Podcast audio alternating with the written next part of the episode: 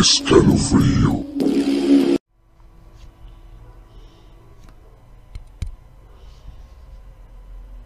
¿Qué tal amigos? ¿Cómo están? Nos da mucho gusto saludarles en esta noche de viernes 30 de julio del año 2021. Ya nos encontramos aquí en un programa más de esto que se llama Escalofrío. Mi nombre es Uri para todos ustedes y estoy aquí ya con mi buen compañero y amigo Humberto. ¿Cómo estás? ¿Qué pasa, amigo? Bien, bien. Muy buenas noches. Aquí todo de lujo en estas tardes lluviosas locas, ¿eh? Sí, aquí en el centro de, la- de México, De Catepán. de Kerpunk, este, hemos tenido días con mucha lluvia, sobre todo en las tardes, tardes, noches. Y pues, pero están padre, ¿no? A mí sí me gusta que llueva. Pues sí, pero que se decida, amigo. Porque no me llovió. Después se calmó. Salió el sol. Volvió a llover. Se volvió a calmar. Volvió a llover más fuerte y ahorita se calmó. O sea, dices, ¿cuándo había llovido a tres horas diferentes en un día? Bueno, pues es que es para que haya variedad. sí, ¿no? Pues no, entonces salió fría. No, no le encuentro la variedad. ¿De, de plano? Sí, no. Que tú dijeras, ay, pues ahora lo voy a echar helada, ahora calientita, algo así. Bueno, sí, Sí. habría variedad, ¿no? Claro. Pero entonces está fría. ¿Sí? ¿Crees eso? Pues no, no lo creo, te lo puedo asegurar. Oye, este, fíjate que tenemos hoy nuestra segunda parte de este tema que tocamos hace 15 días, debido a que es un tema que pues es interesante y aparte tiene muchas, eh, es muy extenso, digamos, Sí, ¿no? Hay muchas cosas. Eh, la- hace 15 días estuvimos hablando de qué es la reencarnación. Tú nos explicaste que no crees nada de eso. Que cuando tú eras chico. Y tú te crees un reencarnado. Que porque la mitad de las cosas que te pasan, no, no. se este, supone lo que tú nos dijiste. este, Sí, pero hay unos detalles que hoy te voy a mencionar. Ah, a ver. Sí, que te van a hacer darte cuenta que en realidad varios, varios de los aspectos que se toman como reencarnación Ujú. es antes de los siete años, amigo. Ah, Tú ya que ok. estás en el cuarto piso, Ajá. entonces quiere decir que esos ya son traumas psicológicos, o sea, no es ninguna reencarnación. Ya son traumas de tu vida. O sea, eso es o sea, antes de los siete años. Ajá. O sea, después ya se toma como otra cosa. Sí, exactamente. En tu caso, sí, como demencia senil. senil Sí, demencia senil. Como demencia senil. No manches. Oye, pues fíjate que estuvimos platicando hace dos semanas, bueno, el programa pasado, Ajá. de varios este, situaciones que tú nos mencionaste, como eran los sueños este, premonitorios, Premonitorios. ajá, la sensación de ya haber estado en algún lugar sin que haya sido, este, Ajá. Los de vu. los déjà vus también. Sí. Tener fuerte intuición, también lo mencionamos. Pues tu, tu intuición femenina yo creo que sí puede ser de algo Eh, Eso no importa si es masculino o femenina, es intuición. Ah, ah, sí, es que es, Sí. es Precognición es asexual, sí, exactamente. Eh, Como los angelitos, no tienen género, ¿eh? Precognición, Precognición, también, también que si te atraen las, las culturas de siglos pasados. Tú dijiste que sí, por ejemplo, Sí, sí, sí. que en los egipcios, también en la retrocognición dijiste que sí, en el Sí. déjà vu dijiste que sí, También, también dije que en, en, este, en recuerdos espontáneos, ay, si no recuerdo, fíjate, sí. ¿Recuerdos espontáneos? ahí dijiste que sí. No, no, ese no dije que sí. Ajá. Eh, ah, y esa que sí me acuerdo que dijiste que sí es que te sientes que no perteneces a este mundo. Es que yo siento que no pertenezco a este mundo. y, y realmente no, pero pues cómo te sacamos, ¿no? Entonces, una de las cosas que se puede hacer, pues ve al psicólogo, amigo, para que este, te oriente y te Fíjate ponga los pies en la tierra. Lo que sí quedé Porque, es pues, que voy sí, a si reencarnar no- en una mariposa. Ah, Eso- eso sí quedé en el programa pasado. sí. Que iba yo a reencarnar en una Sueños que se repiten una y otra vez, también dijiste eso. Sí. Disfrutar la soledad. También, bueno, creo que todos, ¿no? No todos, fíjate. Tú sí. No, yo, yo sí, a mí me fascina. Sí, pero fíjate que este, yo lo decía Eh, mi maestro Joel, si nos está escuchando, saludos. Era él este de filosofía en la preparatoria. Eh, pues era una materia que todo mundo tenemos que pasar y ciertamente te sirve porque te da otro tipo de, de- de Visión. modo de pensar, exactamente. Otra ¿no? visión. Y, este, y, y fíjate que hay algo que él dijo una vez que se me quedó muy grabado, que decía que aquel que no puede estar solo es porque no se soporta ni a sí mismo, Ajá, cierto. ¿no? Y dices, no, pues está bien, ¿no? Dije, yo a mí que me encanta estar solo, pues, digo, vivo solo, Sí. vivo solo, hago muchas cosas solo, duermo solo, a veces. Sí, no, no diario, ¿no? Sí, no, diario, No pero diario. dije, a veces, por eso dije a veces. La mayor parte del tiempo sí, pero, pero sin embargo lo disfruto mucho. Claro, es una parte tuya que tú disfrutas. Exactamente. Ok. Entonces, otra que tú dijiste, eh, no perteneces o no te adaptas. También es pedo psicológico. Entonces, todo esto, voy a hacer una lista, amigo, te voy a recomendar. Ok. Tengo ¿A un, este, psicólogo?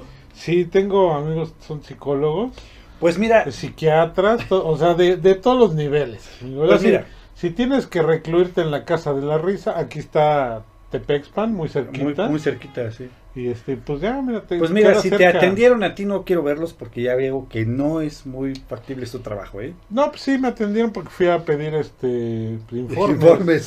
Para, para poderte dar la información completa ahorita. ¿Y qué digo. te dijeron que atienden de Me 3 a dijeron, 8 sí. y nada más ibas tú solito, ¿no? Dice, Sí. no, no hay fijón. Dice, tráigalo. Ok.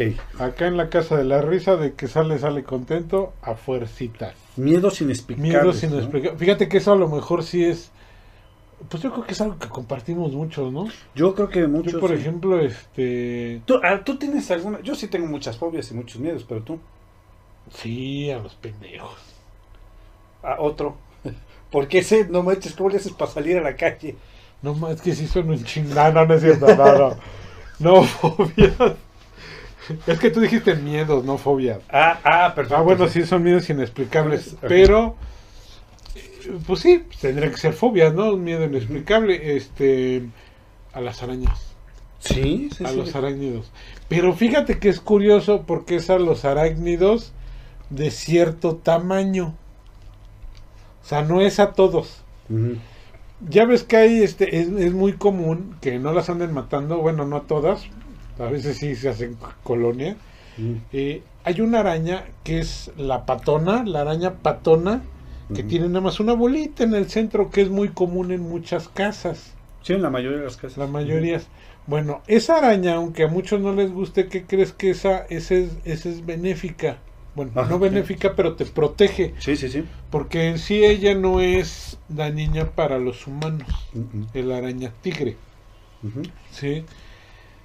Pero sin embargo, la araña violinista, hay una que es la araña violinista Es y la viuda negra son peligrosas para el ser humano.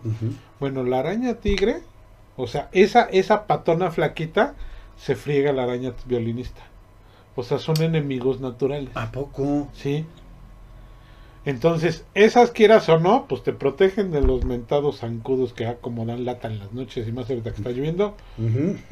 Y este, pero te protegen de ese tipo de arañas violinistas. Ellas las cazan. Sí, entonces en cierto modo te protegen. También como las lagartijas, dicen que este que por ejemplo las casas que tienen lagartijas este tienen buena suerte. Te protegen de muchos muchos animales que pueden llegar a ser muy peligrosos para el ser humano, principalmente pequeños que son rastreros y se pueden meter por rendijas que pueden encontrar en cualquier parte de tu casa. Y si es así, pues yo tengo una de las casas más afortunadas de todo Ecatepunk. Pero ya no nos explicaste a qué tamaño de araña le tienes miedo. Ah, fíjate que ese tamaño de araña, por ejemplo, eh, como, como las que mencioné de, de la araña tigre, Ajá. ese tipo de araña no les tengo miedo, fíjate que no me dan miedo. Hay unas arañas chiquititas que me dirán como, no, yo creo que las grandes miden poquito más de medio centímetro, que son unas arañitas así cazadoras. Si tú las ves al microscopio están horribles, pero son bien mendigas cazando moscas y todo eso. Esas arañas chiquititas no les tengo miedo. Pero ya de una araña, ¿qué digamos? Una araña capulina, que ya se ven así gordotas, boludas. Una tarántula. No, una tarántula sí. O sea, ya de la araña capulina, una araña de esas negras, hacia arriba, no a todas, ¿eh? Yo sí le corro a todas, ni pisarlas. Sí, o sea, te da como cosa. Sí, no, no, no, me da- yo veo una de esas y me alejo. No manches. A lo mejor con una escoba o algo así la, la recojo, la pongo en un recogedor y la llevo a otro lado, pero no, no ni siquiera las mato porque me da miedo matarlas. Sí, claro, claro, obvio. Sí, me da Sí, miedo sí te da matarlas. miedo. Sí, sí, o sea, siempre que estemos a cierta distancia, somos amigos. Tenemos como que un pacto. O Un sea, pacto. ellas no me están dando lata a mí, yo no la estoy chingando. Ahora, ¿qué tan aceptada es, es la reencarnación para la ciencia? ¿No, ¿No la acepta o sí la acepta? Para la ciencia. Porque veo que muchos científicos la investigan, ¿eh? Claro que sí. Te voy a decir que, por ejemplo, el doctor Ian Stevenson, que fue el presidente del Departamento de Psiquiatría de la Facultad de Medicina de la Universidad de Virginia, Ujú. Falleció en el 2007, él dedicó su vida a estudiar este fenómeno. Fueron poco más de 40 años lo que lo investigó. Recopiló poco más de 2.500 casos de personalidades de vidas anteriores, de los pocos, de los cuales poco más de 1.500, creo que eran 1.567, se consideran que son indicativos de la viabilidad de este fenómeno. ¿A poco? O sea que sí hay estudios. Es, lo dijimos en el, en el programa pasado, es el, es, eh, digamos que es algo sobrenatural, es un evento sobrenatural que ha sido mucho, muy investigado. Todavía no se ha comprobado, pero pues ya más de 1500 de esos sucesos, todo eso. Te voy a contar al rato uno que a mí me impactó mucho, la verdad. Que tú te quedaste así de... Sí, órale. porque está mucho, muy, muy, muy documentado y, y hay gente que dice, ah, pues es que, que, que llevaron al niño a, a, ¿cómo se llama? A un pueblo y él ya lo conocía y lo describió y todo eso. Ah, pues es que ya lo había visto, lo vi en una película, alguien se lo contó. Ujú. Sí, ahorita que te cuente yo esa historia, pues veamos a ver si me la puede refutar con alguno de esos. Es la historia de James Leininger. James Leninger. Ok. Muy bien.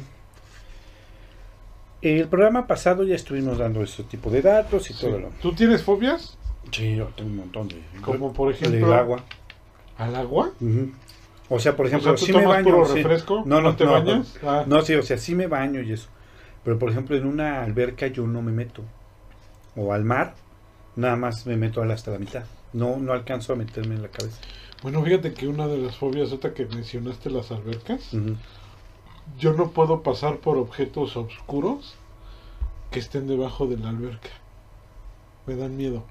Objetos oscuros. Sí, sí, sí. eh, hay, hay, bueno, tú dirás, ¿y qué objeto oscuro te vas a encontrar en una alberca, no? Ujú. Probablemente todos son azules, todo eso. Sí, pero las coladeras no.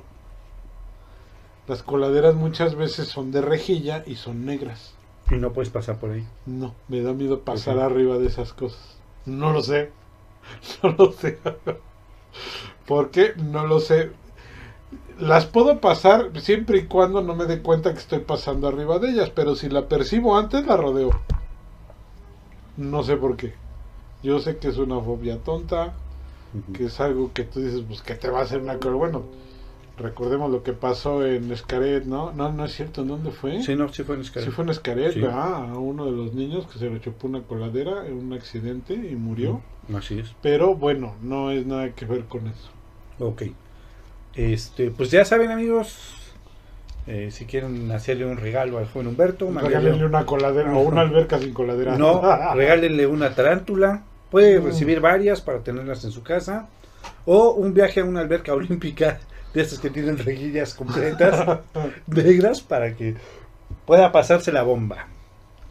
Sí, yo, por ejemplo, al agua, yo creo que también un, un miedo muy común, por ejemplo, es a la oscuridad, sí le tengo miedo.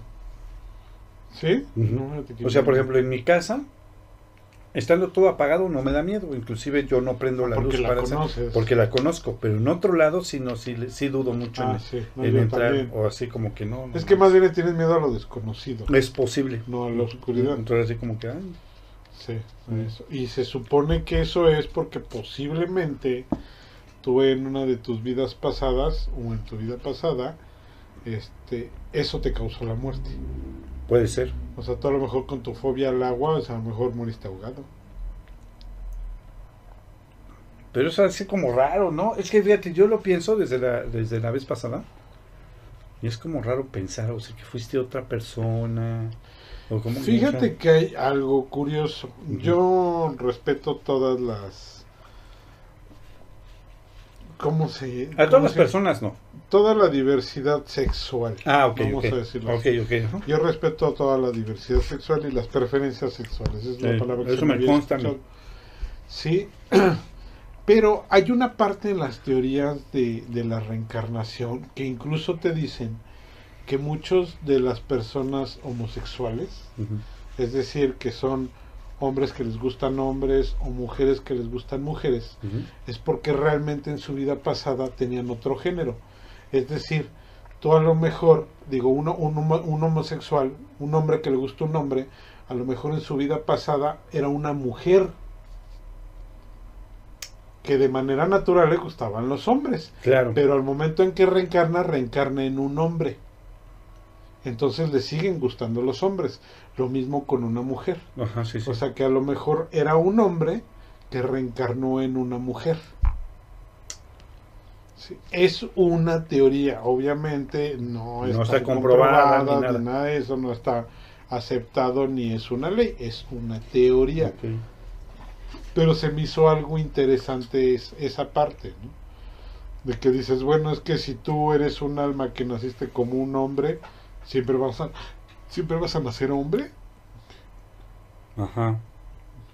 si en algún momento de eso, en alguna de tus vidas cambiaste de género, te pudo haber seguido gustando el género anterior.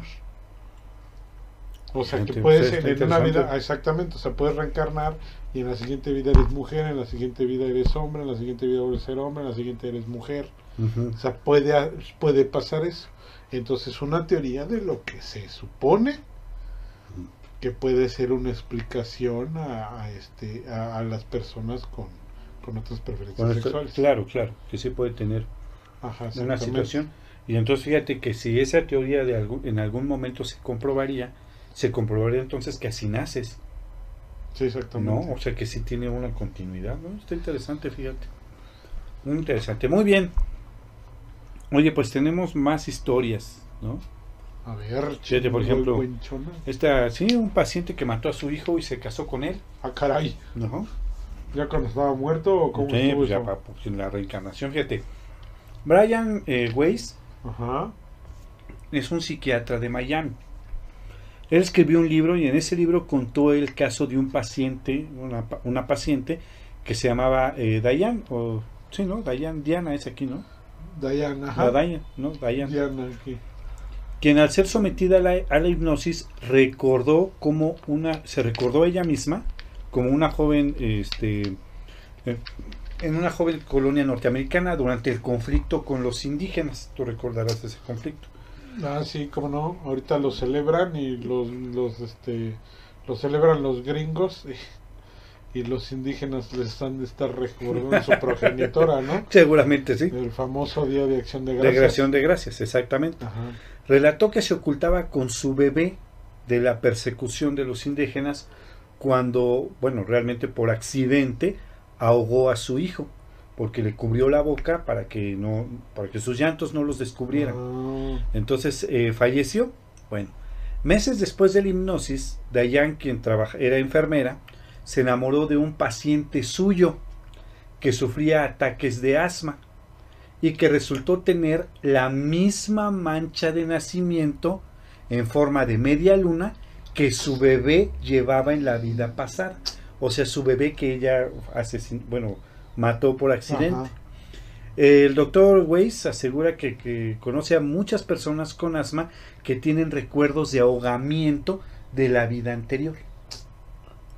O sea, fíjate, esa chava en su vida anterior se estuvo escondiendo por, por el conflicto con los Ajá. indígenas y, mat- y bueno, por accidente por a su hijo lo ahogó. Después, ella que contó ese eh, relato se enamora de un paciente y resulta que el paciente tiene asma y tiene la misma marca que su hijo Sí. en la vida anterior, ¿Cómo te Ah, quedaste? Pues ese que se casa con su hijo. con su hijo exactamente. ¿Cómo te quedaste?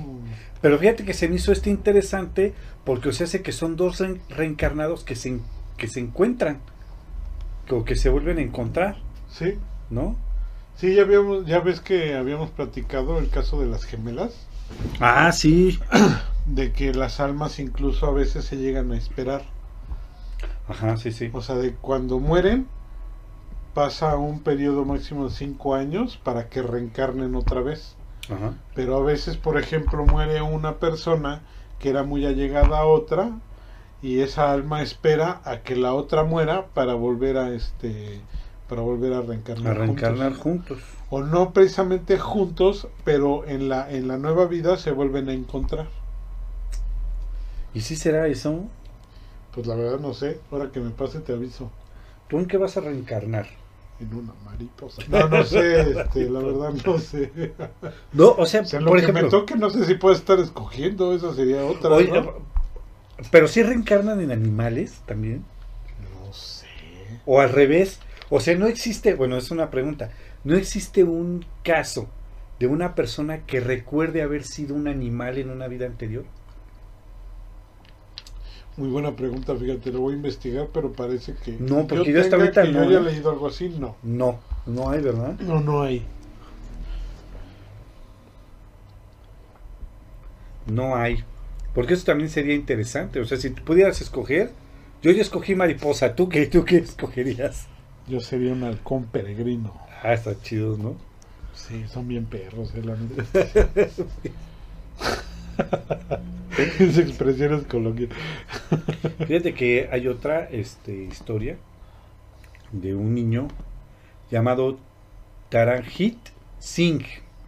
Es un niño indio que desde hace, desde los dos años de edad, decía que su nombre real era Satam Singh, ajá, hijo de Jet Singh y que había nacido en otro pueblo a unos 60 kilómetros de su casa. Relató que era un, un estudiante de noveno curso cuando falleció en un accidente de tráfico y que llevaba eh, 30 rupias en la cartera, que es la moneda que se usa allá, ¿no? Ajá. Y bueno, sus libros que quedaron manchados con sangre. Al oír esta historia, su padre llamado Rajit comprobó que en el pueblo mencionado un adolescente llamado Satam Singh sí fue atropellado por un motociclista. Rajit se encontró con dicha familia que le confirmó los detalles mencionados por su hijo. El último, además de que identificó correctamente a, pues ahora sí que a la familia en las fotos, Ajá. ¿no? Eh, también resulta que escribía eh, muy similarmente. Fíjate, eso está O interesante. su, su, su su escritura, caligrafía, su era, caligrafía muy era similar. muy similar a la de Satam, con la de Tajín, Taranjin, Dije Tajín. Dije, ¿no? no. Tarajit, y las encontró muy semejantes. De hecho, se compararon unas jícamas con Chile, que- con Tajín. Sí, con Tajín. Este, y fíjate, esto está interesante porque aparte de a lo mejor una marca que a lo mejor puede se- llegar a ser una coincidencia, realmente hasta la escritura, la caligrafía, como tú dices, era igual. Entonces ahí como, como tú puedes decir que a lo mejor no es verdad, ¿no? Interesante. Está interesante. Está interesante esa historia de, del Taranjín. Taranjín. Así se llama. Disculpa. O te vas a burlar. A ver, búrlate de su No, nombre. no, no. ¿no? ¿Verdad? ¿Cómo ves? Interesante, fíjate. Está como raro, ¿no? Bueno, yo digo que está como extraña esta situación. Porque ahí ya hay hasta. Hay como- algunos, por ejemplo, que, que cuando nazcan eh, sepan hablar bien algún otro idioma o algo así. Pues yo no tengo, pero sí he escuchado, ¿no? A ver, mira. Por ejemplo, esta. Esta historia que tengo una Fiat. El profesor Stevenson estudió a un estadounidense de 37 años de edad, Ajá. quien al someterse a la regresión parapsicológica pasó a hablar sueco. La mujer dijo haber sido un ciudadano sueco llamado Jensen Jacobi. Su vocabulario contenía cerca de 100 palabras, pero expertos confirmaron su acento como sueco y el habla como una mezcla con noruego. O sea, no hablaba 100% sueco, ¿me explico? Ajá. Eh, entrevistas con familiares de la mujer excluyeron que hubiera aprendido algún idioma escandinavo. O sea, sí realmente, pero no, no fue así que, que haya sido como que... O sea, Na- eh, cuando nació ella nació- ya conocía ese idioma. Ese, exacto, sino que por medio de una regresión, ella ya logró hablar ese idioma. Ajá. Qué loco. Entonces, eh, ella dice que fue un ciudadano sueco. Fíjate, ese, este también está como acá, porque sí, sí tiene esa, ese idioma, pues. Y mira, fíjate que como ahí dice, es una mujer, Mm. dijo haber sido un ciudadano sueco llamado Jensen Jacobi. Jacobi. Jacobi, o Jacobi. O sea, era hombre. Sí, era hombre. Y no dice, por ejemplo, si ella era lesbiana. No, no está esa información. Nada más lo, lo que les ha sorprendido es lo de que pues, se, se somete a esta regresión y cuando despierta resulta que ya sabe hablar sueco. Manches. Yo Llevo voy a ir a ver si así paso Yo de llevo más inglés. de 40 años todavía no aprendo a hablar bien español. No, por eso te digo que hay que ir a una regresión. A lo mejor fuiste. A lo mejor fuiste. ¿Cómo se llaman estos? Pues convendría ahorita o, O español. gringo, A lo mejor o fuiste gringo o español. alemán, ¿no? Ah, pues sí, sí convendría, o pero, chino. pero si tú fuiste este. No, si Gachupín. español, pues que ¿para qué? ¿Qué tal si fuiste tu vida pasada gachupín No, y ya hablas bien el español? Miéntamela, Dios me protege. Cálmate, Este, mejor, mejor dime, recuérdame a mi progenitora públicamente. Pero, No, eso no lo puedo hacer. Sí, bueno. Bueno, ajá. Ahí te va uno, ¿eh? Este es el increíble caso de James Leninger. Ajá. Es un niño que asegura haber sido un piloto en la Segunda Guerra Mundial. ujú, Uno de los casos más increíbles de este fenómeno de la reencarnación es el de este niño. Ok. Puesto que él aseguraba, bueno, más bien, se asegura que él fue un piloto de caza norteamericano que murió en 1945 a los 21 años durante un combate en el Pacífico contra los japoneses Órale. en plena guerra mundial. En plena guerra mundial, órale. ¿Cómo ves? Bueno, toda la historia de él comienza, obviamente, cuando nace, pero a los dos años de edad, sus padres empiezan, bueno, relatan que a los dos años de edad, eh, Andrea y Bruce son sus padres, el niño comienza a sufrir de pesadillas recurrentes. Ok. La mamá relata, yo lo despertaba mientras gritaba.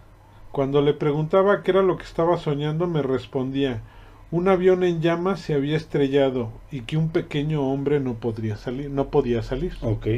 Esa era la pesadilla recurrente Que él tenía. Ujú. Ajá.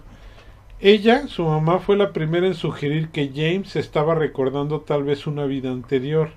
Al principio el padre dudó, pero con el paso del tiempo empezó a cuestionarlo seriamente. Y ahí te ve el porqué. A ver, échalo.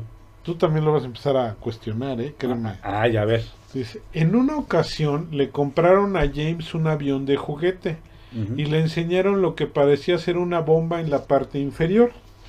James de inmediato les indicó que eso no era una bomba, sino que era un depósito de caída. Los papás nunca habían oído hablar de un depósito de caída, no, no sabían ni tenían idea de lo que era, ni siquiera yo, ¿eh? yo no sé lo que es un depósito de caída. Si no sabemos ni qué rollo, Ajá.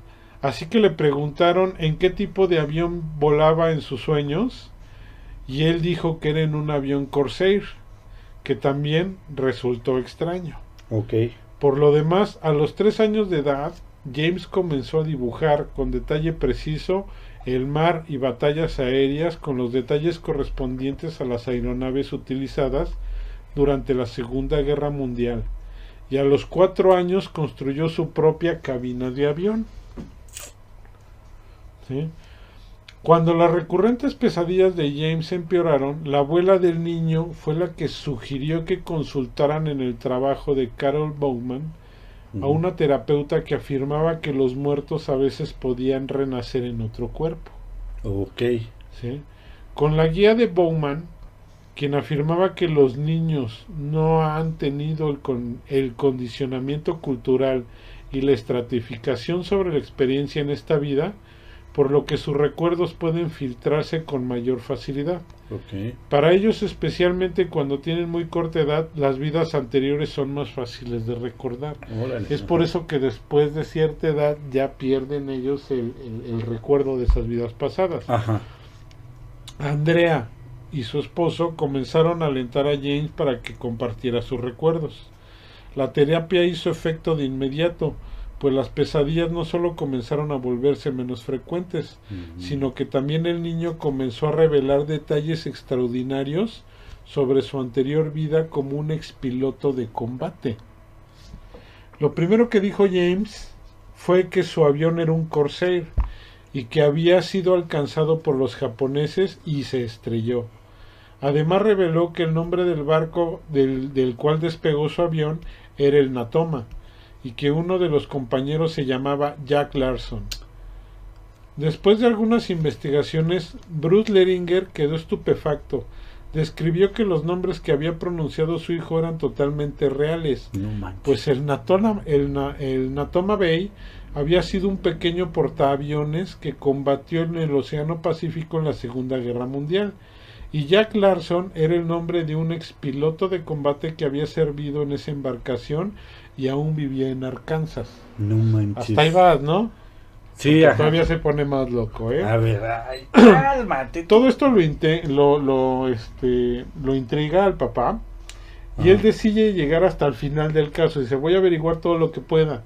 Ok. Bruce Leringer visitó a Larson en Arkansas en septiembre del 2002 y le preguntó acerca del fallecido piloto James Houston. Larson le respondió que Houston había sido miembro de su escuadrón de combate, el BC-81, y que no podía recordar lo que había pasado exactamente con él, pero estaba seguro de que su avión había sido alcanzado por el fuego antiaéreo japonés el 3 de marzo de 1945, Ok. cuando Houston no regresó de su misión y fue declarado desaparecido en combate. ¿Cómo crees? ¿sí? Para terminar de completar todo este relajo, Bruce Leringer también localizó en febrero del 2003 a En Houston Barron, hermana del fallecido James Houston, quien vivía en la localidad de Los Gatos, California.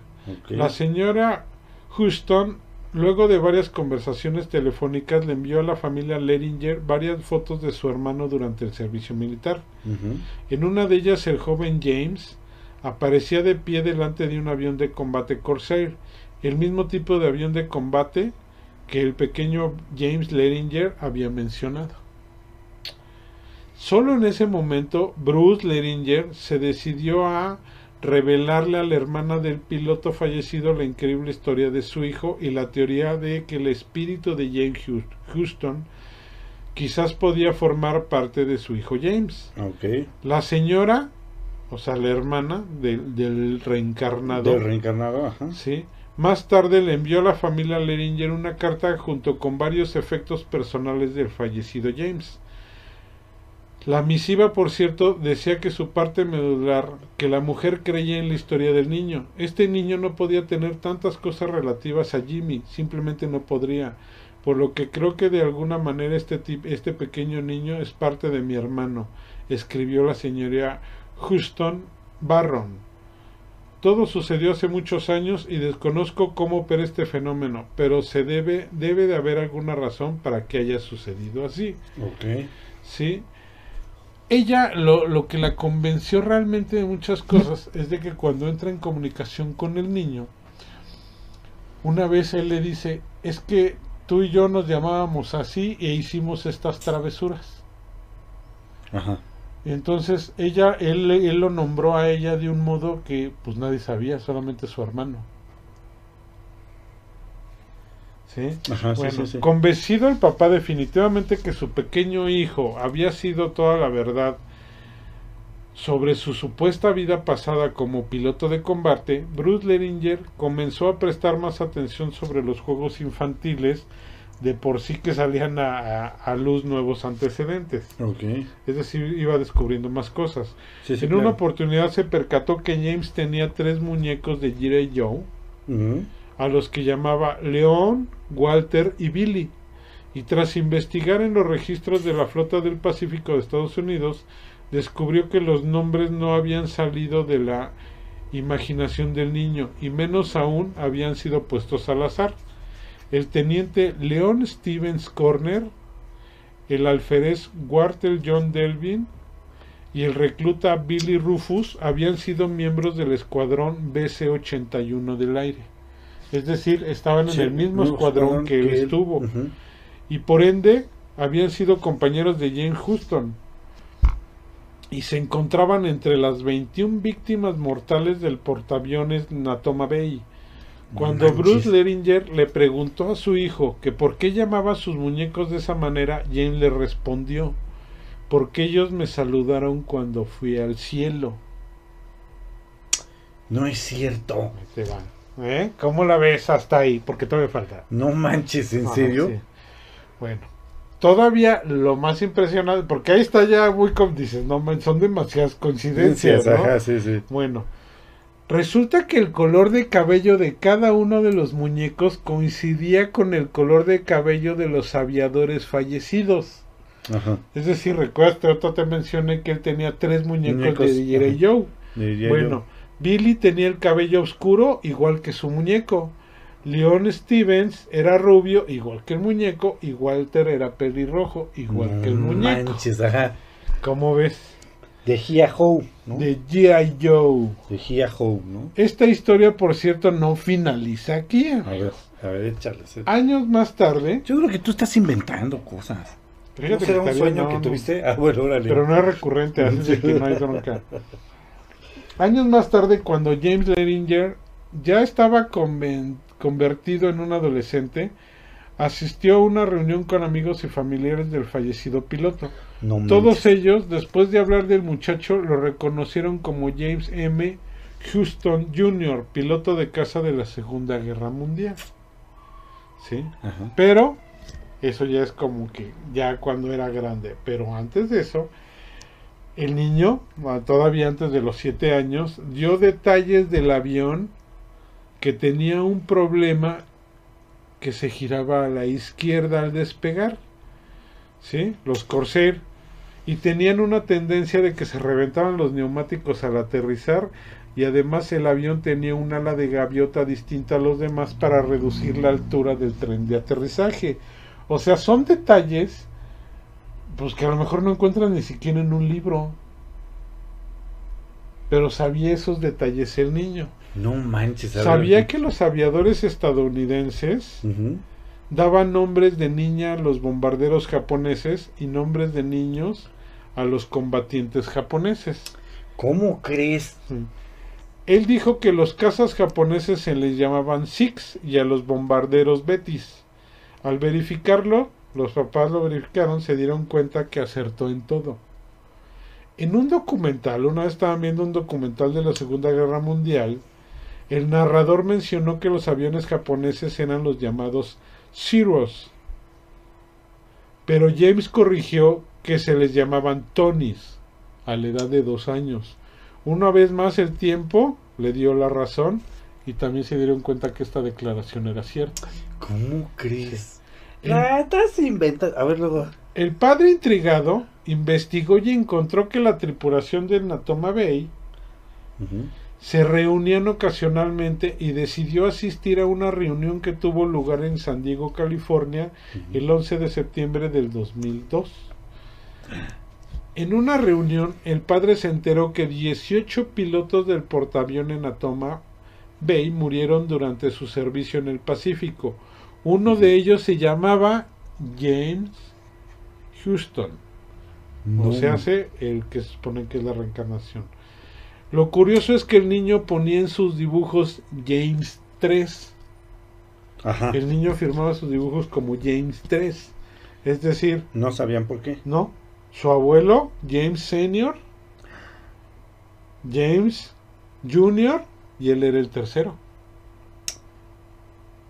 Ajá. No Ajá. manches. Y se enteró además que fue el único piloto, James Houston, eh, bueno, el papá, el papá de, de este, del niño, se enteró que James Houston fue el único piloto que murió en la batalla de Iwo Jima el 3 de marzo del 45. No manches. Los de la Marina intrigados ayudaron al padre a recopilar más información. Gracias a eso dio con Jack Dur- Durham, Durham, y otros dos pilotos del Natoma Bay que fueron testigos de cuando el avión de James fue derribado y mencionaron que una bomba antiaérea destruyó la hélice del avión. Y también mencionaron que James al morir iba volando un avión F2 Walk, algo así. F2 Walking. Ajá, pero James había participado en el programa de prueba de los Corsair, donde fue piloto de prueba y donde ayudó a descubrir que los aviones giraban a la izquierda y se le podía reventar los neumáticos al aterrizar. Es decir, que él, él, él participó cuando estaban apenas probando esos aviones. Por eso él sabía esos detalles de que se giraba a la izquierda y que reventaba los neumáticos cuando aterrizaban. cuando aterrizaba. Cosa que ya cuando corrigieron el error y todo eso, pues obviamente los demás no sabían.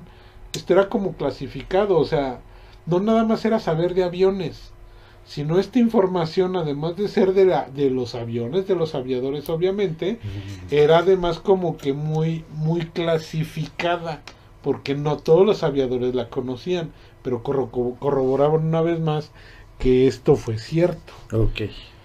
Bueno, el padre al ver todo esto ya más convencido porque él con su religión católica como que no podía concebir que, que esto de la reencarnación fuera cierto, Ajá. pero pues ya ante tantos datos abrumadores eh, acabó convencido, mandó hacer un monumento para conmemorar a los que pelearon en el Natoma Bay y que murieron en acción. Este monumento fue inaugurado en el Museo de Texas, en un museo de Texas. En la inauguración asistieron muchos veteranos del Natoma Bay, entre ellos Bob Greenbold, a quien el pequeño James reconoció al instante llamándolo por su nombre. Cuando Bob le preguntó que cómo sabía su nombre, James le contestó que lo reconoció por su voz. ¿Cómo crees? Sí. O sea, el niño iba entrando, escuchó a Bob y le dijo, hola Bob. Dijo, ¿cómo sabes mi nombre? Es que te reconocí por tu voz. No, O sea, no. imagínate eso, ¿eh? No estará poseído. Pero igual, ¿eh? Igual. Pero fíjate que hay, hay otras cosas que si aún aquí todavía no te has convencido, dicen que muchas, muchos de los reencarnados no solo recuerdan su vida anterior, sino que pueden recordar parte de la vida intermedia. Es decir, cuando todavía no estaban, o cuando estaban, pues, por así decirlo, en el limbo, vamos a decirlo, ¿no? O sea, el cómo llegaron a este A mundo. ese mundo. Ajá. Porque James les dijo a sus papás que él a ellos los conoció en el, gran, en el Gran Hotel Rosa. ¿Sí? Este gran hotel está en la playa, es un hotel en Hawái en donde se hospedaron cinco semanas antes de que Andrea, la mamá de James, supiera que estaba embarazada. No manches, y entonces. No, pues no sé. ¿Qué opinas de todo esto? Ah, yo digo que están inventando. ¿Eh? No, o sea, la verdad es que sí son muchos detalles ¿Sí? extraños, ¿no? ¿Cómo la veis, Volcán? Ahora, pregunta, ¿todos somos reencarnados? Eh, no, tú a lo mejor es el expulsado. No, pero digo, ¿todos tenemos vidas pasadas o no todos? No lo sé. Es que hay una teoría, realmente el- esto no está comprobado, ¿no? Pero acuérdate que hay muchas religiones, la católica no, la cristiana menos. Ajá. No, es que no, no, no, no, no, no es denigrar ni nada de eso, No. Pero, pero son, son religiones que no creen en la reencarnación. Como tal, sí, ¿no? Como tal, no. Vámonos a, a las religiones orientales, la budista, la hindú, ese tipo de religiones sí creen en la reencarnación. Sí, claro. Sí, incluso los hindús se, se, se pone que parte de su sumisión, ya ves que hay uno dicen que, que para limpiar el karma, entre más sufras en esta vida, mejor te ve ir en la otra. Entonces, pues se me hace medio cruel, pero pues por eso luego aceptan la vida, pero medio del nabo que les tocó, por con la esperanza que en la siguiente van a ser multimillonarios o algo así. ¿no? Pero fíjate, es que eso es una cosa que a mí me hace dudar. O sea, sí, sí me hace dudar eso, porque fíjate, tú eres, vamos a decir que tú eres un reencarnado. Y en tu vida anterior ajá, te fue súper bien, ¿no? Y ahorita te está yendo súper mal. Estoy de acuerdo en eso. Como que el, el yin y el yang se están ahí emparejando, digamos, ¿no? Ajá.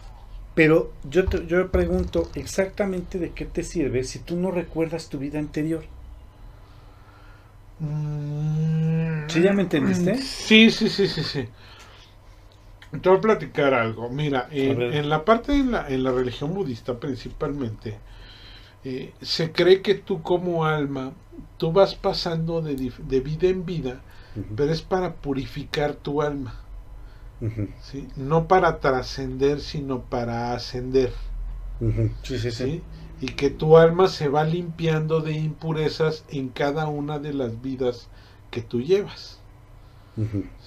Ese tipo de recuerdos no son tan necesarios porque tu alma permanece con un vínculo con pues con el altísimo, con el universo, Que te indica y en tu sentir, ¿sí? Porque no recuerdas las cosas como tal. Sí, claro, Sí, claro. entiendo. Recordemos, si te pones a pensar ahorita, a lo mejor, no sé, hace 500 vidas fuiste un neandertal, ¿no? Que ni siquiera tenías lenguaje, entonces, pues, ¿cómo te vas a acordar de ciertas cosas o, o hablar como estamos hablando ahorita? Realmente no. Eso se cree que es a través de las emociones. Ajá, claro. ¿sí? Ajá, sí, que emociones, sentimientos van ligados, no son lo mismo. Emociones es lo que te mueve. ¿sí? Sentimientos es lo que te causa. No lo puedes controlar, las emociones sí. Entonces, cuando tú empiezas a hacer algo, obviamente de niño o de grande, tú percibes, tú percibes en tu ser si eso que estás haciendo para ti es benéfico, si es algo bueno, si es algo malo. Ok. Porque te lo dice tu conexión con el espíritu. Sí, sí, sí, sí. No un recuerdo como tal de, ¿te acuerdas cuando fuimos a la feria y nos compraron un... No, no, no son ese tipo de recuerdos. Sin embargo, están ligados esos sentimientos, ¿sí? Y esos sentimientos te generan diferentes tipos de emociones. Ok. Entonces, se supone que el alma reviviendo se va brincando de vida en vida en vida hasta que llega a un punto total de purificación.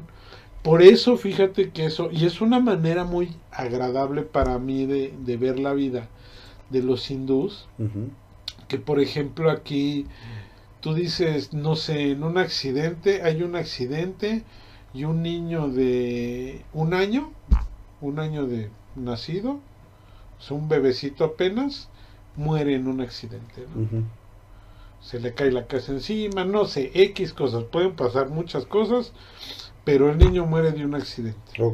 Entonces, aquí en las religiones de ahorita todo el mundo diría, ay no, este, Pobrecito. pobrecito y, y, pues tenía toda la vida por delante y por qué Dios y todo eso, o sea, es la manera de pensar que la religión nos dio en este lado del mundo. Sin embargo, en la India se alegrarían por eso, Sí, sí, claro. ¿sí? ¿Por qué? Porque ellos piensan que a lo mejor su alma o esa alma ya era un alma vieja y esta fue su última reencarnación y que ya nada más le faltaba un añito, un añito para estar completamente purificada.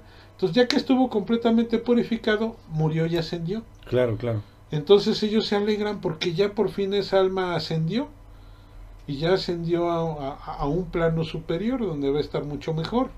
Entonces lejos de eso se alegran, no se lamentan.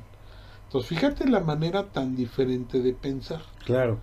Que al final de cuentas también son creencias religiosas, ¿no? Sí, exactamente, pero pues, prefiero quedarme con esa que estarme chillando cinco o seis años traumado por la muerte de un niño, ¿no? Que sí lo has hecho. Muy bien. No, no lo he hecho. Pero imagínate. o sea, es, es, es algo que, que Creces con él.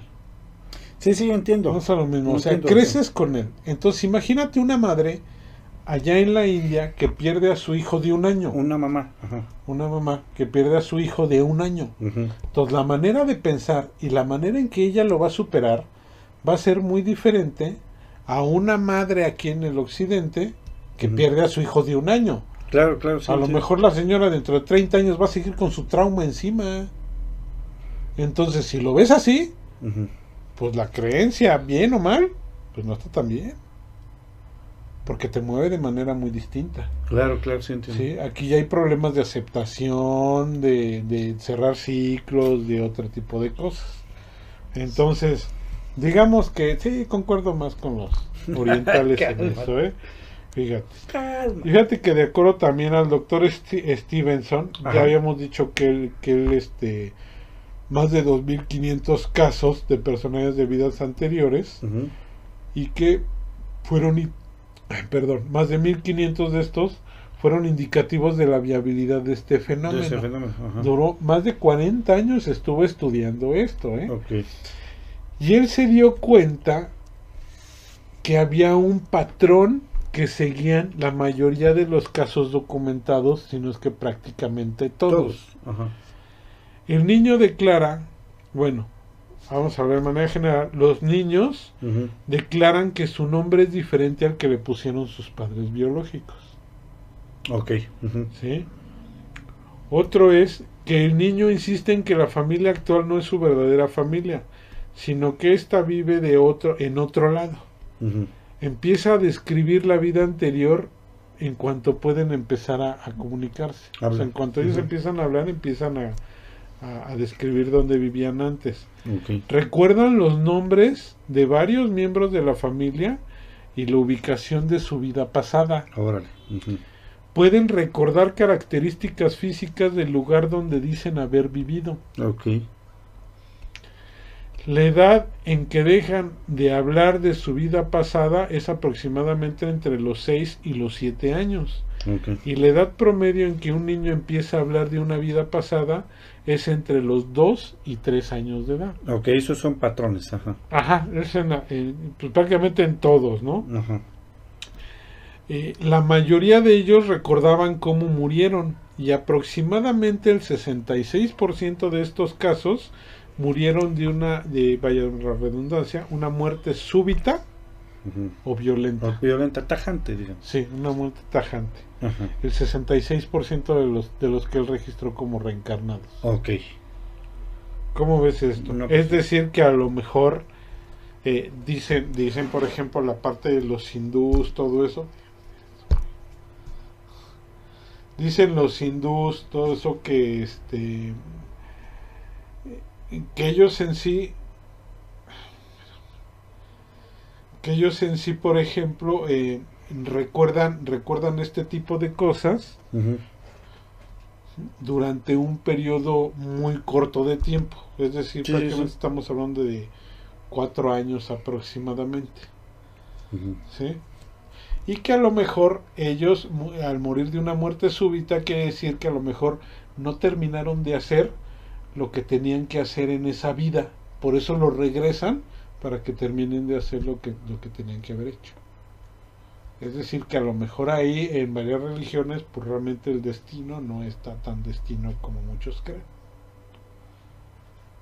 Oye, entonces cuando ya terminas y puedes ascender, ¿recordarás todas tus vidas que fuiste?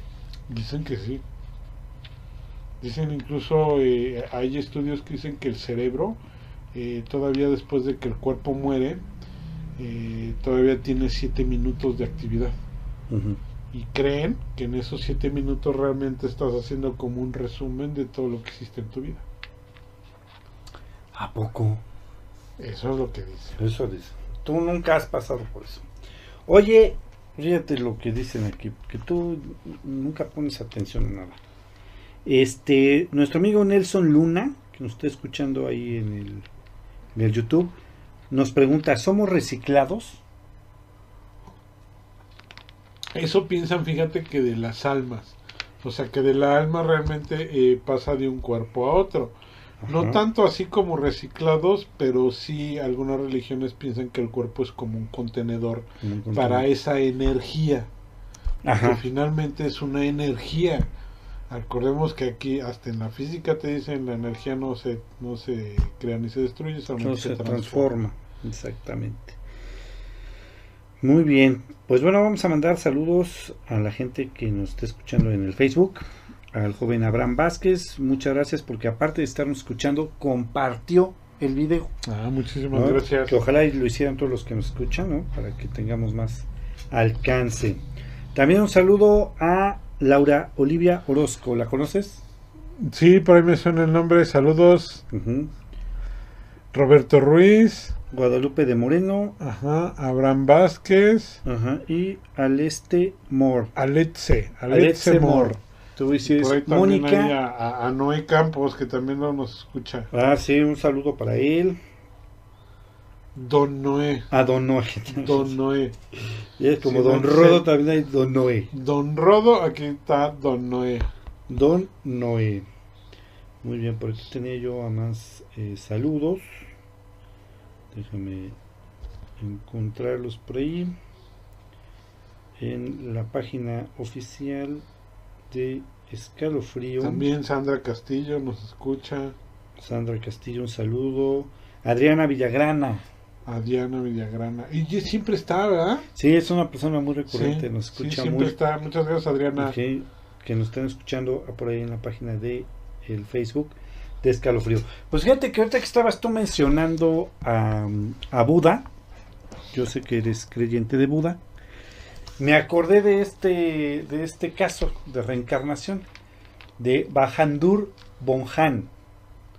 Por principio de cuentas, este Badahur Bonham es un como es una referencia a, a un dios o algo así, porque su nombre eh, verdadero es Palden Dorje. Nació el 9 de abril de 1990, sí, en Nepal. ¿Conoces Nepal? No. Bueno, pero él nació ahí en Nepal. Este chico eh, a los 18 años, este, eh, pues ha mostrado algunas cualidades que su religión de ellos le atribuyen a Buda. Ah, Sí. caray, como Fíjate, esto, esto que yo leí sí me pareció bastante viajado. Un día decidió sentarse a meditar en un hueco de un árbol. Eso era algo que hacía mucho Buda. Por muy increíble y surrealista que pareciera, permaneció un total de 10 meses sin moverse. Ah. Pero Por eso ahí dice, ah, por muy increíble que parezca, 10 meses sin moverse, no comía ni bebía y no se movía para nada. Los más religiosos piensan que se trata de la reencarnación de Buda. No, pero espera, espera, espérate, a ver. Que No comía, no, no, no bebía, No. ni se movía. no. O sea, es que no comer eh, sí puedes durar mm, bastante tiempo, Ajá. pero no beber. Fíjate que yo lo que yo pienso es que es por eso que le atribuyen. O sea, si tú te sentaras 10 minutos, te paras y tomas agua, no te podrían atribuir nada este, eh, con Buda porque es algo normal. Obviamente si este chico hizo algo muy increíble, Pero como el no, hecho... No, son 10, eh, no serán 10 días. No, no son 10 meses. No, lo que te voy a decir, mira, es que hay unos monjes en el Tíbet, precisamente hay monjes que incluso este, dedican su vida ya a la meditación y que están en unos tipos como cuevas recluidos Mira.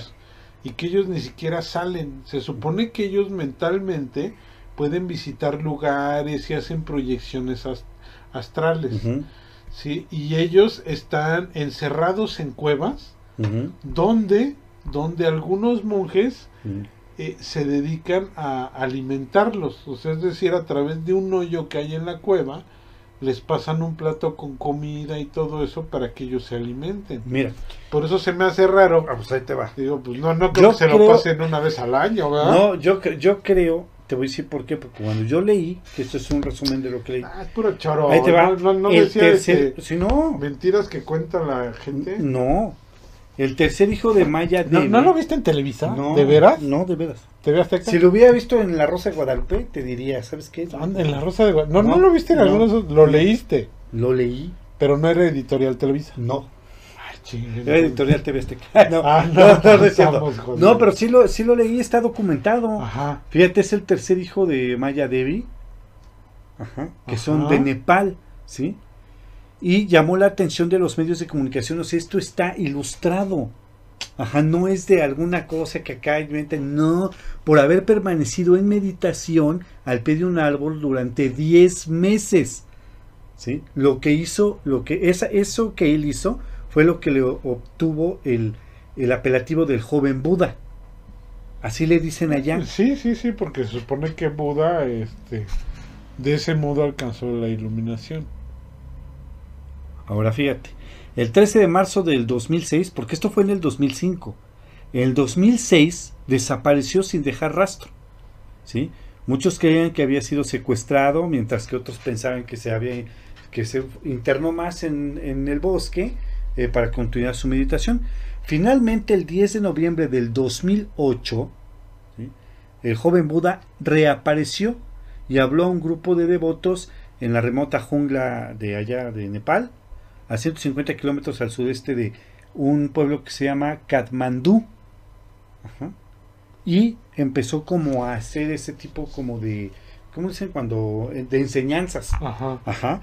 Pero sí, se perdió dos años y estuvo en meditación 10 meses. O sea, esto está documentado, no es de que lo hayas visto en, en la prensa o en el alarma. Está. ¿Ya ves? O sea, yo sí te entiendo a dónde vas. Digo, a lo mejor no es tanto que no comía y no, y no bebía durante los 10 meses. ¿Sí? A lo mejor sí tardaba, como tú dices, 10 días y ya le daban de comer. Pero lo que sí es que fueron 10 meses de meditación completa. Eso sí. Sí, no, no, es. Te digo que eso es más creíble porque sí sé que hay este. Que hay, te digo, que monjes que se dedican a la meditación y que llevan años encerrados en cuevas meditando, ¿eh? Sí, sí, mucho Años. tiempo, años, sí. Pero que sepas si les dan de comer. A lo mejor no diario, Puede ser. ni tres veces al día como estamos acostumbrados acá, ¿no? A lo mejor no diario, pero pues una vez a la semana o algo así, pues sí, pero 10 meses, Está como raro, ¿no? ah, no, sí, sí, se me hace increíble, Increíble. Ahora fíjate, te voy a... más te- imposible. Te- por eso te preguntaba yo que si al final cuando tú este, ya trasciendes bien, podías recordar todas tus vidas. La neta no sé, todavía no llego a eso. No, pero tú dices Ah. que dicen que sí, Dicen que que sí. dicen que sí. Bueno, pues es, resulta que hay un- una persona llamada Sai Baba, así se llama, así, baba. así se llama, o sea, así se llama. No, no es artista de televisión, No, no, TV. Azteca. Ah. No. Eh, eh, esta persona, con tan solo 13 años de edad, él decía o afirmaba, ¿sí? Que se encontraba en su segunda reencarnación y que había sido un fakir musulmán que murió en 1919 para posteriormente volver a la vida con otra personalidad distinta y ya esta era la tercera. O sea, él sí afirmaba que tenía este dos reencarnaciones más. Sí. ¿no? Y además, bueno, decía que tenía como poderes por ese tipo de recuerdos que tenía. Obviamente no se, no se ha confirmado nada de esto y también lo, lo hacen parecer como una especie de Mesías por esa, ese tipo de reencarnaciones que él tiene. ¿Sí? Ah, recordemos que allí es muy aceptada la reencarnación. Ya habíamos platicado lo que es el, el Avatar, la serie. Sí, de hecho, este Sai Baba es considerado como un avatar. O sea, eh, a él, él tiene esa como, como situación De la Nación del Fuego. Sí, no, Ah. es del agua. Mira, él es considerado como un tipo avatar, es como un gurú, una cosa así, y es más o menos es como considerado como un avatar porque él recuerda varias vidas pasadas. O sea, él dice que ya es la tercera, ¿sí? Y te cuenta sus dos vidas anteriores porque recuerda esas dos vidas. Y a él lo tratan como si fuera un tipo de avatar, justamente. Así, justamente, así, así como tú dices, Sai Baba. Su nombre es Satya Sai Baba, es un nombre completo. Estos son sus apellidos. en Sí, exactamente. Son sus apellidos. Entonces ahí también ahí lo tratan como un tipo así, avatar, que le llaman allá. Aquí no tenemos avatars, ¿verdad? Pues no, no, no, no, nada más el que hizo Michael Bay allá en este. en- ¿Cómo se llama el planeta este? se me fue. Bueno, y pues, pero sí, sí es americana, ¿verdad? Tiene razón. Sí, Entonces sí tenemos Avatar. Qué bueno. en Pandora. En Pandora. Ajá. ¿Sí era Pandora? El, el planeta, dices, ¿no? Ajá. En Pandora nada más son los únicos avatars que tenemos acá. No, sí, pues, Son bien. lagartijotas azules. no, pero gandallas. Fíjate, ya ves como sí, tú echándome ahí que no es cierto. No, sí, está documentado. Fíjate que no sé qué tan, que nos escriban para ver si están interesados. Eh, hay varios libros que hablan de la reencarnación, digo, a lo mejor varios se quedaron, eh, se quedaron picados con todo esto, a lo mejor hacemos otro tercer programa. ¿sí? Eh, de los libros que escribió Ian Stevenson, Ajá. recordemos que lo estudió por más de 40 años, hay un libro que se llama 20 casos que hacen pensar en la reencarnación.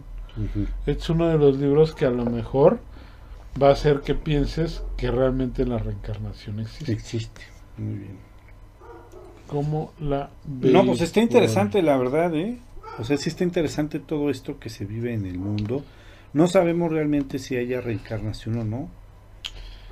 Pero. Hay, hay varios libros, digo, si los quieren, que nos manden un mensajito y con todo mundo, con todo gusto se los reenviamos. Ujú. Sí, porque tampoco los podemos estar publicando así libremente en internet, eso no se puede. A Sí, de hecho, sí se puede, pero quiero Sí saber se lo que puede, te pero pasado. sí, exactamente. Ok. Tenemos estos, mira, La reencarnación de Papus es el autor. La, ley universal, la ley universal de la reencarnación de Tan Ken Ku. Reencarnación y karma del autor Rudolf Steiner. Reencarnación de Annie Besant. Las vidas sucesivas de Gabriel Delaine.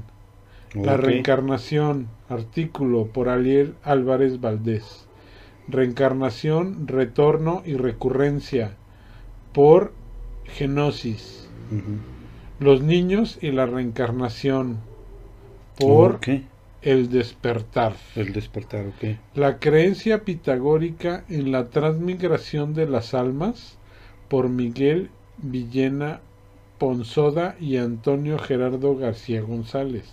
Ah, caray, se estuvo rudo, ¿eh? La reencarnación desde una visión actualizada de la esperanza cristiana por Mario Gutiérrez. Mira, estaría interesante leer, lo voy a leer ese. Evidencias que sugieren la realidad de la reencarnación por Ernesto Bonilla. Reencarnación o resurrección por Tobar Dora. Ok. Reencarnación, bueno, estos ya son en inglés. Ajá. Reincarnation, A Hope of the World por Irving S. Cooper.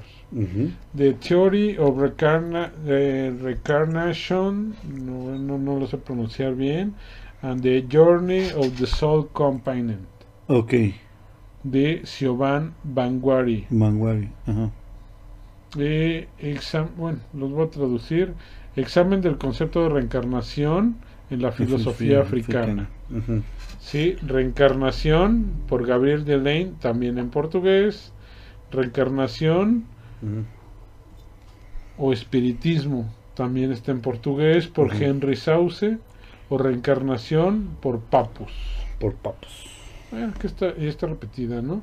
Sí. Esta lo tenemos en español, así que la de portugués vamos a decirle adiós. Adiós. Porque de portugués no sabemos nada. ¿no? Sí, no sabemos portugués. Muy bien. Pues fíjate que está interesante todo esto. Ya nada más eh, me resta indicarles a todos ustedes este que el día de hoy, me están informando ahorita, el día de hoy hubo un, un terremoto, ¿Un terremoto? sí, de 6.1 grados Ah, caray, ¿en dónde? eh, de profundidad en eh, Piura, esto es en Perú. Ah, Pero no pasó, no pasó en mayores, solamente daños materiales.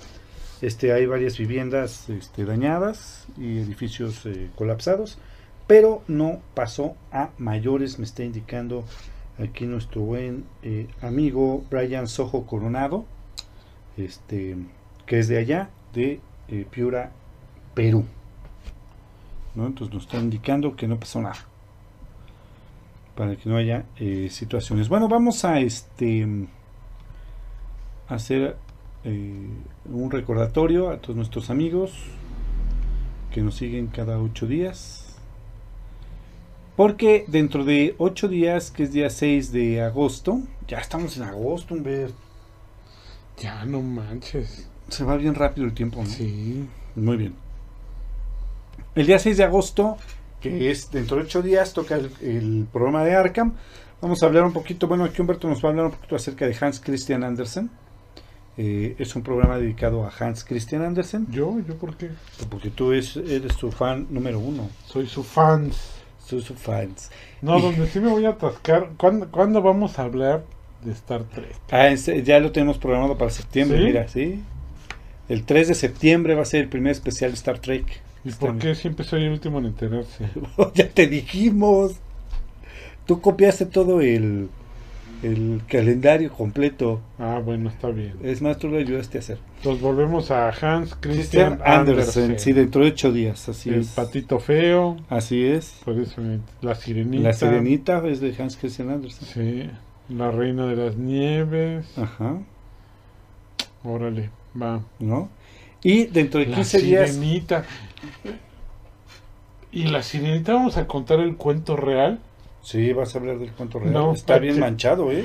¿Sí, sí has leído el cuento Sí, real? está no, bien no, no, manchado. no la, no la película No, de la no. sirenita, el cuento real De Hans Christian de Andersen. Hans Sí, Christian está bien manchado, No, está, bien, mordaz, manchado, ese ¿eh? no es para niños. No, no es para niños.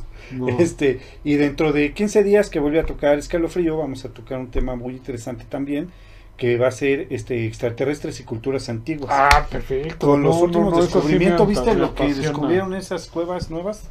Ah, ¿Cuáles cuevas nuevas? Bueno, las cuevas ya tienen ahí mucho Ah, tiempo, pero dije, los sí. descubrimientos son nuevos.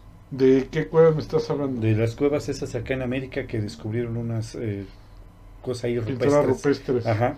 Ah, ahorita con los hundimientos que ha habido, ¿ah? Sí, así sí, es. Sí, sí, sí, Ah, bueno, pues todo eso vamos De a platicar dentro de dos De semanas. los mayas. Fíjate que a lo mejor yo sí fui de los... Esa, esa cultura me gusta mucho. Tú eres mayón. Soy joder. Vaya, mira, mira. Y este, pues bueno, ya estamos eh, en, en espera porque ya estamos eh, entrando en agosto. Estos son los siguientes dos programas que vamos a tener. Les pedimos a todos que estén al pendiente, que nos escuchen, que nos compartan y que nos regalen un like en todas las eh, plataformas que lo estén escuchando. Igual si quieren dejarnos un comentario para tener Sí, sí, comunicación claro con sí, nosotros, que quieren adelante. que hablemos. Exactamente, todo o eso que, les nos- gustaría. Ah. Exactamente, que Y recordemos que este es, es un viernes, es de miedo con escalofrío y otro viernes es de literatura con, con Arkham. Arkham. Entonces en literatura atásquense porque ahí sí, No, hombre, es un- nos gusta leer. así es, Dirían efectivamente. leer. A leer. Para que no digas leer, Leer, ponte a leer. decimos leer. leer, exactamente. Y ya nada más les recuerdo rápidamente que los martes estamos mandando los cuentos de Arkham, los relatos y las leyendas de escalofrío también, intercalados igual un martes y un martes. Los mandamos un poquito después de las 10, como a las 10 y 5, 17, por ahí así, para darle chance de que se conecten, porque luego son eh, relatos o cuentos que si no escuchas el principio, ya te perdiste Ya te en todo, perdiste ¿no? todo. Entonces mejor Oye, y sí se me estaba ocurriendo ahorita que mencionamos a, a Christian Andersen, este, no estaría bien hacer, por ejemplo, una serie de hablar de los de los cuentos, pero lo, lo real, Los reales. lo real, o sea, de qué realmente trata el cuento. Digo, los hermanos Grimm y todo eso en Qué padre, ¿no? entonces no man- no, sí estaban bien dañados, amigo. Sí, Caperucita no es como que No, la Caperucita, contaron, ¿eh? No, Hansel y Gretel, Gretel, o no, sea, está bien no manches. Fíjate que estaría la bien. de Rapunzel. La Rapunzel. No, o sea, tú dices, "Uy, neta, no, no, Disney sí. sí se pasó de romantiza, lanza, ¿eh? romantiza mucho la historia. Los hizo muy rosas. Exactamente, los hizo muy rosa. Realmente la historia no necesariamente tiene un final feliz como quisiéramos. La mayoría sí. Más bien tienen como una anécdota o un aprendizaje que le dejan a los Como una demás. moraleja, ¿no? Como una moraleja, exactamente. Ajá, sí. Pero realmente No, el transcurso no. del, del libro, Mira, a lo mejor sí Alicia en tiene- el País de las Maravillas, No, no o sea, manches, no. no, pedofilia, este asesinato, Sí, violación, gacho, gacho, gacho. mutilación, todo, sí. decapitación, o sea, Está horrible. de todo eso hablan esos esos cuentos. Fíjate que Yo cuando a- lo estuve leyendo dije, no manches, es neta ¿A poco lo esto?". leíste? ¿Sí? ¿Todo? ¿Sí? ¿Tú? ¿Sí? No, sí está bien manchado, ¿eh? Sí se lee, no nomás el catecismo, me rifa no. De cortito, ¿no? También el Y condorito, todo, este, sí, el capulinita, y El este, capulito estaba chido. capulinita y el lágrimas y risas No, lágrimas, sí, esas, no. y el te. El TV...